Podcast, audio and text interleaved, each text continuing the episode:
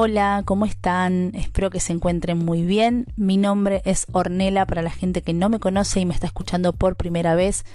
Y si ya me escuchaste y estás volviendo, primero te quiero agradecer por darme este espacio de confianza, por estar acá, ya sea desde la curiosidad o porque realmente esta temática te interesa. Así que bueno, espero que este episodio te guste. La idea fue hacer una votación en mis redes sociales, a ver cuál era el, el tema que más les resonaba, que más les interesaba. Y bueno, salió este como temática ganadora. Así que, bueno, vamos a hablar un poco acerca de cómo fue todo mi camino en este mundo espiritual. A veces siento como una necesidad de contar mi historia y por eso estoy haciendo esto, porque este espacio es como un espacio en el que puedo hablarles puedo contarles cosas más profundas, porque quienes vienen a escuchar vienen realmente a ver contenido de valor. Entonces me puedo abrir, siento que no es algo que van a estar pasando y lo van a dejar pasar así nomás, sino que quizás las personas que lo escuchen puede que se sientan identificadas en alguno de los procesos que yo menciono.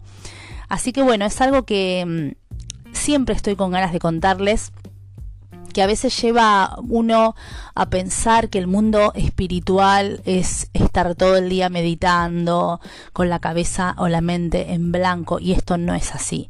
Yo te voy a contar mi historia a modo de que te sirva de, motivación si te querés iniciar en este mundo, si sentís que hay un llamado de tu alma a dedicarte a la sanación, a otras personas, o simplemente si es un mundo en el que te interesa estar y quisieras empezar a, aproximarte más a través de herramientas, a través de, de, lo que puedas llegar a aprender. Así que ante todo voy a, a, saludarte, que estás del otro lado. La idea de este episodio es contarte un poco la historia de cómo nació esta parte mía que en realidad viene conmigo desde el nacimiento. Yo soy una persona que desde que nació, desde que tengo uso de razón, estoy inmersa en estas temáticas que tienen que ver con el alma, tienen que ver con el entendimiento a un plano quizás de conocimiento superior y es algo con lo que uno no elige, o sea, no elige un día despertarse y ser espiritual. Esto es algo que en mi caso fue muy intuitivo, muy inconsciente y también hubieron muchos factores que ayudaron a que me interesaran estas temáticas. Pero también puede existir gente que nazca dentro de una familia súper tridimensional y siendo mayor empieza a encontrar resonancia con estos temas en mi época, cuando yo era chica, nadie hablaba de, la astrología, de la numerología, del tarot. Era muy raro una persona que leyera las cartas. Era como algo, o era tomado como alguien que adivinaba o predecía el futuro y la gente incluso le podía llegar hasta tener un poco de miedo. Y hoy en día vemos que el tarot forma parte de un mundo muy cotidiano, hasta incluso demasiado cotidiano, o sea, ya se están empezando a, ver dinámicas muy del día a día en las redes sociales. Eh, mucha gente hoy hace cursos de tarot porque les gusta aprender a leer las cartas. Eso no significa que se vayan a dedicar, pero es algo como más cotidiano, es algo más normal de verlo. Si nos remontamos hace 15, 20 años atrás, no era así.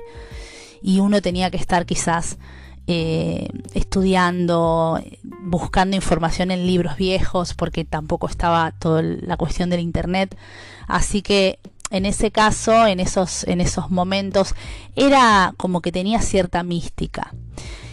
De alguna manera, yo siento que fui programada para dedicarme a lo que hoy me dedico.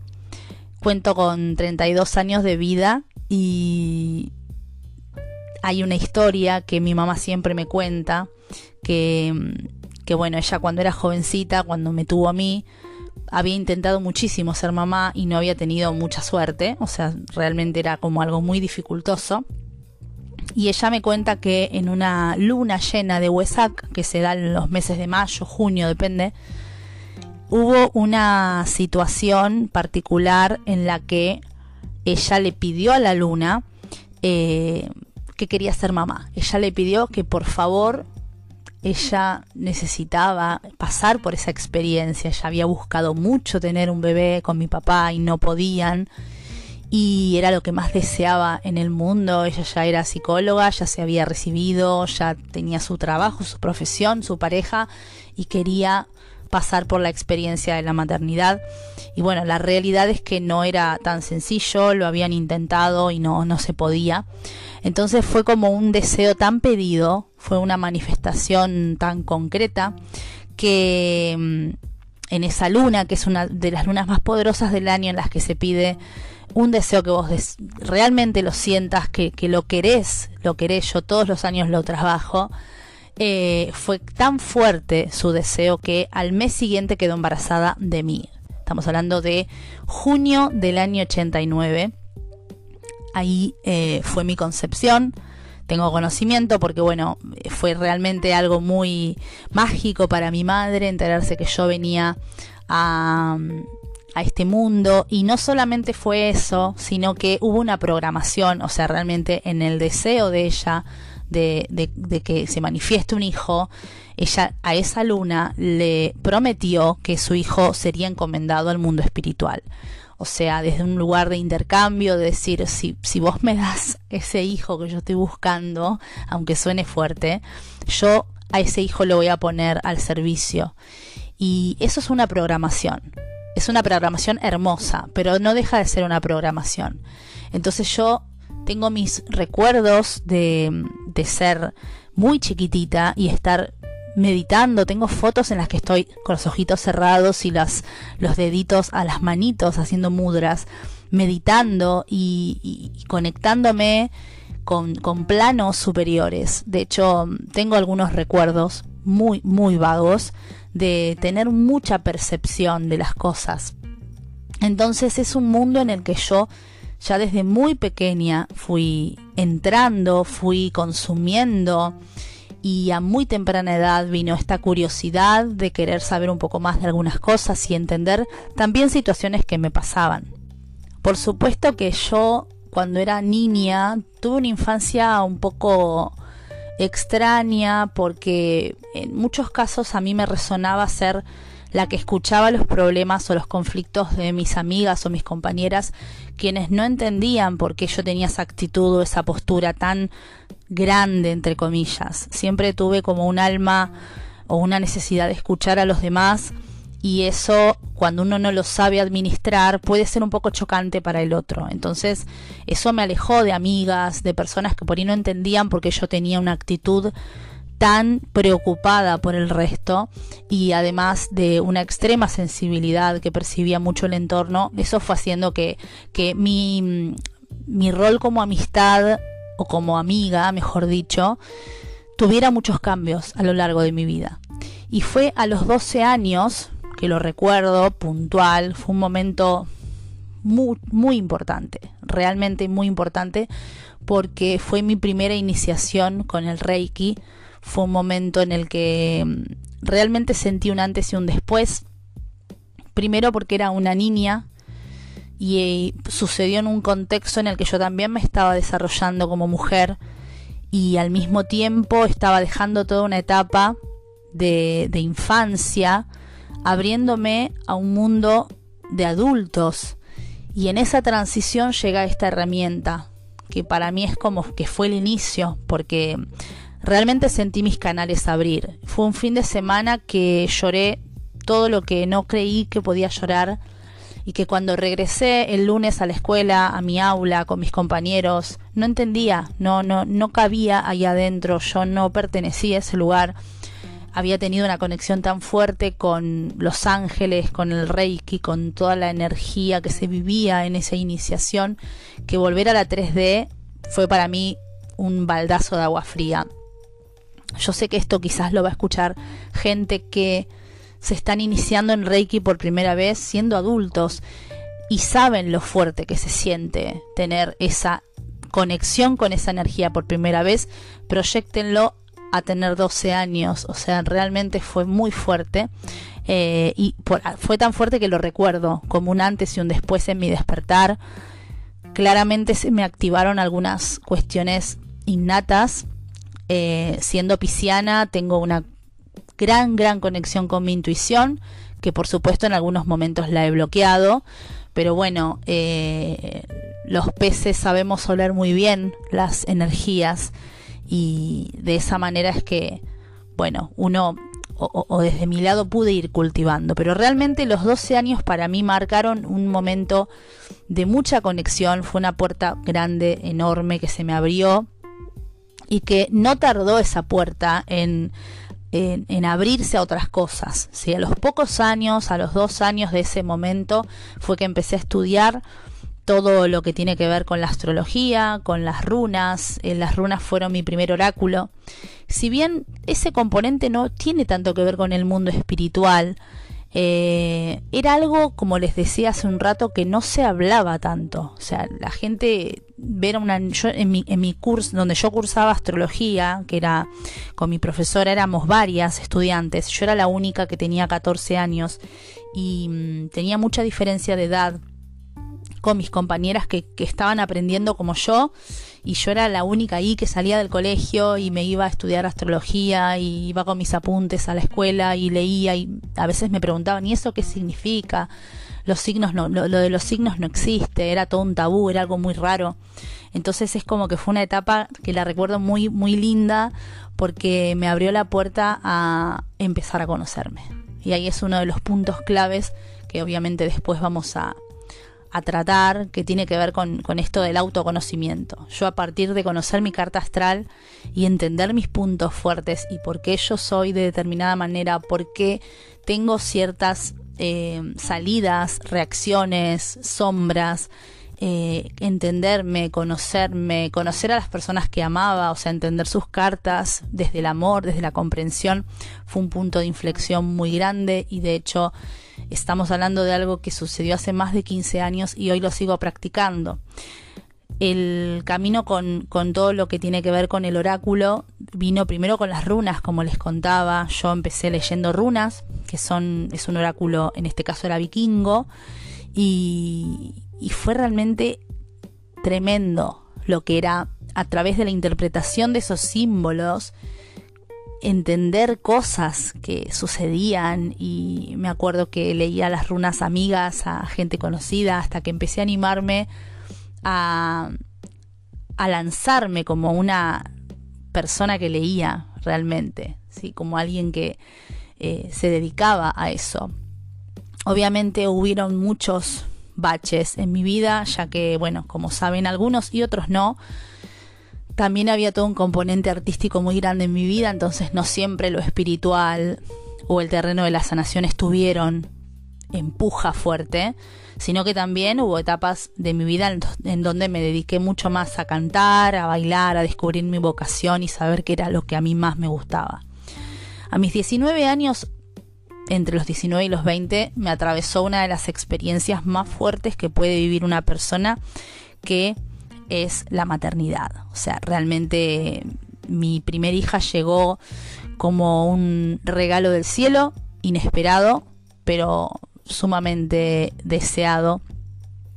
Y fue un momento de mucho despertar tridimensional y espiritualmente. O sea, realmente para mí la experiencia de llevar un hijo en la panza, eh, el nacimiento, todo lo que fue la espera, los primeros miedos y, convertirme en una madre tan joven fue muy formativo para mi carácter, para mi vida.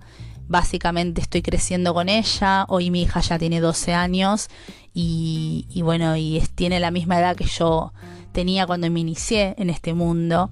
Entonces, realmente es todo un momento que para mí atravesó fuertemente mi existencia y que fue marcando también cuestiones de índole espiritual porque yo a través de mi maternidad tuve mucho crecimiento y mucho mm, mucha mucho trabajo personal. Sí, tuve épocas muy difíciles, muy fáciles y lindas también, pero bueno, fue realmente un, un momento de mi vida muy, muy importante, ¿sí? Y mm, los primeros años de, mi maternidad fueron, fueron bastante fuertes e intensos.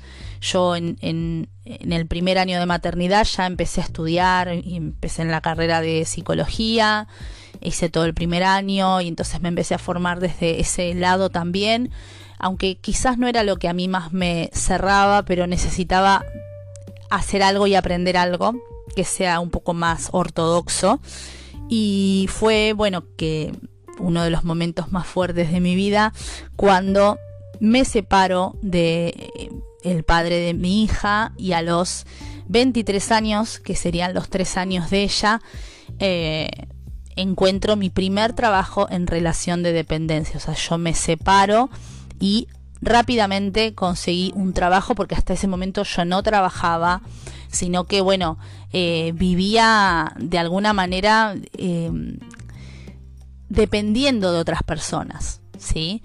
Y cuando tuve esa experiencia, que bueno, hay un episodio que hice hace un, un tiempo, que lo pueden escuchar en este mismo canal, que tiene que ver con las crisis, cuando las crisis nos despiertan y nos hacen crecer. Eh, o, cuando las pérdidas a veces son, son ganancias, esa situación de empezar a, independizarme, a buscar un trabajo y a trabajar en relación de dependencia fue también parte de este camino en el que yo estaba, porque aprendí toda otra parte en la que tenía que responder a un sistema, tenía que estar dentro de un trabajo que quizás no era el que me gustaba, pero era lo que había. Y, todo eso fue generando tanta carga, tanta mochila, que terminé en una depresión muy grande. Y esto lo cuento para que hay personas que por ahí me están escuchando que si están en este terreno, en este camino, probablemente hayan pasado por sombras o por situaciones muy difíciles. Y a veces en esos momentos de crisis es donde decimos, no voy a salir de esta, no sé cómo voy a hacer, o, realmente la, tristeza es tan grande que uno no, no encuentra fuerzas. Si yo te estoy contando esto es para contarte que pude salir y que si yo vuelvo a mi pasado, y me encuentro con esa Ornela de 23 años, de 24 años, que se sentía muy infeliz porque tenía una hija y tenía que trabajar y no hacía lo que le gustaba, no era, no estaba satisfecha en ningún área de su vida. Yo primero le daría un abrazo y le diría, lo que está pasando hoy no va a pasar siempre. No es eterna esta realidad, es circunstancial. Entonces, vivila porque esto te está formando, es parte de la experiencia que estás tomando y yo vengo de un futuro, yo me diría esto, yo vengo de un futuro y te veo feliz y te veo radiante. Entonces, toda esa etapa que yo la recuerdo como muy difícil fue súper importante. Sí, fue súper importante porque fue también lo que a mí me impulsó a mis 24 años dejar el trabajo ese y empezar a darle forma a lo que yo quería hacer hace rato, a lo que yo tenía como compromiso. Ahí nació Astroadicta, que sé que hay algunas personas que me siguen desde ese momento. Astroadicta vino con mi segundo retorno de Júpiter. A mis 24 años armé esa página con ese nombre y empecé básicamente a hablar de lo que a mí me gustaba hacer. En un año 2013, eh, 2014, que todavía no estaba muy en auge todo el Instagram, las redes sociales, el bombardeo de dinámicas de tarot. No, no había nada de eso. Había muy poca gente hablando de astrología y, y era empezar a hablar de algo que yo lo hablaba mucho en los pasillos de mi trabajo porque lógicamente cuando se enteraban que lo que yo hacía me empezaban a preguntar y, y mi signo y, yo de qué signo soy y cómo, me, cómo sé y ay yo no creo en eso entonces fue empezar a darle más lugar a lo que me gustaba, tanto desde lo artístico como desde el mundo más místico, más espiritual u holístico. Todos esos años, desde mis 24 en adelante, me dediqué a aprender herramientas, aprendí a, aprendí a abrir los registros akáshicos, aprendí sanación bidimensional, aprendí péndulo, aprendí, bueno, constelaciones familiares me formé, Reiki, tomé la maestría también toda la parte numerológica, numerología pitagórica y el tarot que fue una de las últimas herramientas que yo aprendí. Una herramienta con la que yo no resonaba en lo más mínimo cuando yo empecé aprendiendo runas, que les conté a mis 14 años, no vibraba con el tarot, con las cartas. Para mí las cartas no, no resonaba. O sea, yo no te agarraba un mazo de tarot. Sí agarraba mazos angélicos. Desde chica agarraba los mazos de, de ángeles de mi mamá y recibía los mensajes de los ángeles. Pero mazo de tarot no, no tenía, claramente no era mi momento. Entonces, cuando se me presentó estudiar tarot, una parte mía dijo, tarot, tarotista. Y otra parte dijo, ¿por qué no? ¿Por qué no si es algo que seguramente va a venir a llenar de experiencias. Y me metí en ese terreno y realmente ese terreno me abrió muchísimas puertas, porque muchas cosas de las que hoy hago tienen directa relación con el tarot. O sea, realmente hoy mis canalizaciones eh, tienen una base tarológica muy grande y de hecho mi, mi intuición habla por medio de los arcanos. Tengo una gran conexión con ellos, pero fíjense cómo a veces uno prejuzga una herramienta porque dice esto a mí no me, no me resuena y después cuando llega el momento es lo que nos mueve hacia el lugar donde tenemos que estar. Yo con Astroadicta, con esta página que me había armado, empecé a hacer trabajos, empecé a hacer cartas astrales, informes, pero no me lo tomaba en serio. Tardaba aproximadamente un mes en entregar una carta astral por escrito, en ese momento era todo escrito. Em, no había consultas individuales, personalizadas. Cuando empecé a leer el tarot, empecé a animarme a ir a leer a ferias americanas donde me sentaba uno a uno con la persona, pero sentía que no entendía bien el mazo, me costaba muchísimo eh, organizar todo lo que quería decir hasta que les fui agarrando la mano y, y fui tomando compromiso de lo que a mí me gustaba hacer como un trabajo. Pero esto no vino hasta después de mis 27 años que realmente dije, bueno, esto es lo mío. O sea, yo no me puedo dedicar a otra cosa que no sea sanar o motivar a los demás. Em, hoy actualmente esta es mi herramienta laboral, o sea, mi trabajo tiene que ver con, en este caso, este, esta, estas herramientas eh, de la sanación. Mi página obviamente mutó de nombre. Hoy es, elegí ponerle el nombre Voz Alquimia porque siento que a través de, de mi canal de comunicación hay una transformación de la materia prima de las personas y siento que es como una forma que representa muy bien todo lo que hago.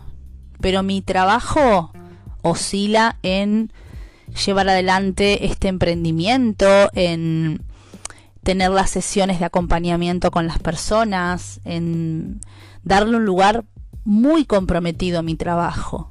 Sí, o sea, al punto de hacerlo en horarios que por ahí yo podría estar descansando y me lo tomo como un trabajo normal, un trabajo en el que soy mi propia jefa y en el que tengo muchísimos proyectos a futuro de crecimiento, pero bueno, también estoy en todo este aprendizaje de aprender a pedir ayuda, a delegar, a entender cuando algo me queda un poco grande y necesito un poco de orientación.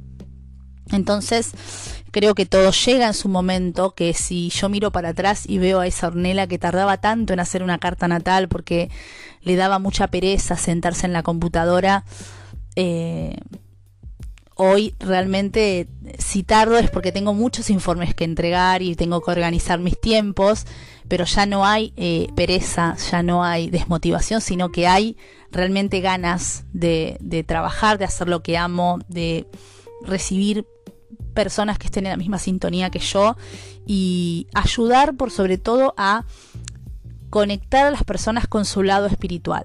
Yo creo que uno de los objetivos de todo esto que hago es animarte a que vos vivas tu propia experiencia espiritual, a que te puedas abrir a estos caminos y puedas eh, encontrar tu propia vocación, ya sea tomando herramientas de este estilo que te resuenen, que te gusten y te sanen, o aprendiéndolas para dedicarte a ellas en algún futuro o algún presente cercano. Para esto y para cerrar, si llegaste hasta acá, te agradezco tanto, tanto que estás escuchando. Te voy a dar claves que para mí son fundamentales para estar o para dedicarte a este mundo o para estar en resonancia con este mundo espiritual. Claves que quizás si yo las hubiese sabido hace un tiempo sería un poco más, hubiese sido un poco más fácil. Y las fui tomando a partir de mi experiencia, ¿sí? No son demasiadas claves, sino, pero la idea es que esto te quede como, como una hojita de ruta y que si estás empezando en estos caminos lo tengas en cuenta. La primera clave para mí, para dedicarte a este mundo espiritual, para comenzar en este camino, es que es fundamental que trabajes en tu propia historia, que sanes tu árbol genealógico, que sanes tu historia familiar, o sea, bien de dónde venís, tu clan, tu árbol, las personas que están detrás tuyo, madre, padre, o sea, es muy importante si vos te vas a dedicar a trabajar con otras personas, que tengas muy sanado todo tu proyecto de vida, tu proyecto sentido, tu árbol genealógico, que trabajes muchísimo en vos a nivel psicológico y terapéutico, porque no podemos ayudar a alguien si nosotros estamos incompletos o rotos. No van a parar de venirte personas que van a ser de espejos, te van a venir con vidas muy parecidas a las tuyas, que te van a claramente mostrar lo que vos tenés que sanar. Entonces, te van a venir personas que resuenen de la misma manera que vos y que tengan los mismos conflictos. Y de alguna forma u otra uno no puede ayudar a alguien que está pasando por lo mismo que uno porque no se puede separar de eso. Sería un poco como eh, incoherente, ¿no? Ayudar a alguien que a caminar, por ejemplo, si a mí me falta una pierna y no tengo ningún apoyo, no puedo ayudar a caminar a nadie que está en la misma situación que yo. Va a ser importante que yo pueda trabajar, sanar esto que me pasa, buscar una muleta, ver la forma, una prótesis, para que yo pueda ser un ejemplo, un referente para esa persona. Trabajar en tu historia, trabajar, sanar, todo lo que sea constelar, hacer terapia, trabajar e invertir en vos, va a hacer que puedas atraer mejores clientes, mejores pacientes, sino realmente vas a atraer por resonancia personas que sufran los mismos padecimientos que vos y va a ser doblemente difícil porque chocarse con la realidad y chocarse con el espejo no es nada fácil. La segunda clave para vos es que te abras a las sorpresas. Acordate cuando te conté que empecé a estudiar tarot habiendo sabido años anteriores que esa herramienta no era para mí, que yo no resonaba, que no me interesaba, que no me gustaba la idea del tarot, del tarot, de ser tarotista y se me presentó esa oportunidad, conocí a una persona que enseñaba, me dijo, ¿querés que te enseñe? ¿Te interesa? ¿Te gusta? Bueno, dale, aprendí y hoy es una de las herramientas que más cotizo, que más uso en mis trabajos, que más le doy lugar. Y quizás si me hubiese cerrado en ese momento, no sé qué estaría haciendo. Seguramente estaría trabajando mucho, pero en otras áreas. Y el tarot para mí abrió una puerta. En tu caso puede ser otra herramienta, no tiene que ser la misma, pero es importante que no te cierres y que también le des lugar a tu instinto, a tu intuición y a lo que físicamente sentís en el momento que se presenta la oportunidad. La siguiente clave que te voy a dar es el tema del intercambio esta cuestión de ponerle valor a lo que haces. Puede ser un valor económico, por supuesto, porque si vos te dedicas a esto tenés que vivir, comer, yo tengo que pagar cuentas, tengo que pagar la escuela de mis hijos, tengo que darles de comer, tengo que... Y además no solamente lo básico, a mí me gusta vivir bien. A mí me gusta darme gustos, lujos, me gusta comprarme cosas, comprarle cosas a mis hijos, o sea, realmente quiero tener un nivel de vida excelente y aspiro a más. O sea, quiero realmente tener mucho dinero para poder vivir de la forma que merezco y que quiero vivir. Entonces necesito, o sea, le tengo que poner valor a lo que hago porque es mi trabajo y es mi herramienta y yo pongo no solamente mi conocimiento, sino que pongo mi cuerpo, pongo mi entrega, mi alma, mi servicio. Entonces el intercambio siempre tiene que ser un intercambio económico y si no es económico tiene que haber algún tipo de intercambio. No podemos trabajar de forma gratuita. Lo gratuito no es algo saludable, es algo kármico. La persona queda con una deuda de por vida con vos y es muy difícil salirse de eso.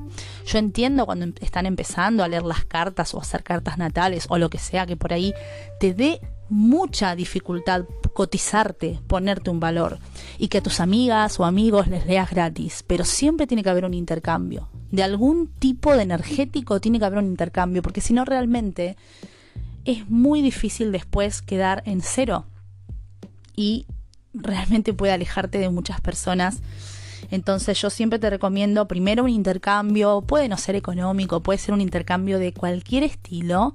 Si esa persona hace algo que a vos te interesa, bueno, hacer un intercambio amoroso, decir, bueno, a ver, yo hago, tengo sesiones de esa, bueno, y esa persona por ahí, no sé, hace las uñas, hacemos un intercambio.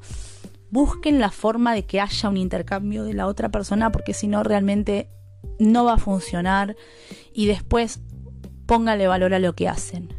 No piensen solamente en el conocimiento invertido, piensen también en el cuerpo, en el alma, en todo lo que dejan en las sesiones.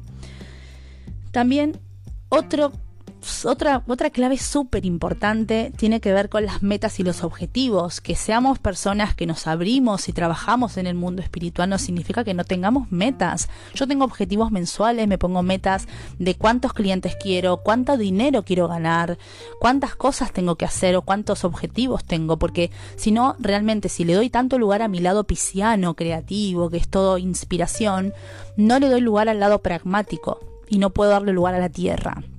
Entonces, ponerse metas, ambiciones, ponerse estrategias es espectacular y realmente te va a ayudar a definir mucho tus objetivos y alejarte de lo que vos realmente no querés eh, o te hace perder el tiempo. Así que tener metas y objetivos, por lo menos mensuales, es muy importante. Si lo puedes llevar a la semana, genial. Y a los días, mejor aún. Y por último, y no menos importante, siempre estar tratando de incorporar nuevas herramientas, aprender, estar en vanguardia, o sea, es como el médico que tiene que seguir aprendiendo. Yo sí por ahí me siguen personas de cuando recién empecé siendo astroadicta, que hacía cartas natales, van a encontrar una diferencia abismal en mis sesiones. Yo como les dije, no tenía una sesión uno a uno con la persona, o sea, no había una conexión con la persona, me costaba muchísimo eso, tuve que aprenderlo, desarrollarlo. Hoy mis sesiones son integrales, hoy mis sesiones son distintas, a través de los acompañamientos, trabajo codo a codo en un seguimiento con la persona, a través de las sanaciones energéticas vamos trabajando en aquello que los bloquea o a través de las canalizaciones exploramos sus potenciales dinámicos. Pero cada persona es un mundo y, aprender lo que más puedas aprender y, cursar y, y conocer va a hacerte de gran ayuda. Así que si llegaste hasta el final, te agradezco un montón. Espero que tengas un hermoso fin de día o fin de tarde, no sé en qué momento me estás escuchando. Te agradezco muchísimo por haber escuchado hasta el final y por supuesto te invito a darle like a este episodio, a que puedas puntuarlo para que pueda escucharse más por otras personas y también seguir mi cuenta en Instagram, Voz Alquimia si todavía no lo haces. En TikTok también estoy como Voz Alquimia, ahora estoy por ponerme a hacer algunos videos también para poder generar contenido en esa red. Y bueno, así estamos en contacto y podemos seguir compartiendo este lapso de existencia. Te mando un abrazo enorme, que tengas éxito en todo lo que te propongas y si estás empezando en este camino espiritual, te abro los brazos con todo mi corazón para que sientas todo el acompañamiento desde mi alma hacia la tuya. Que estés súper, súper bien.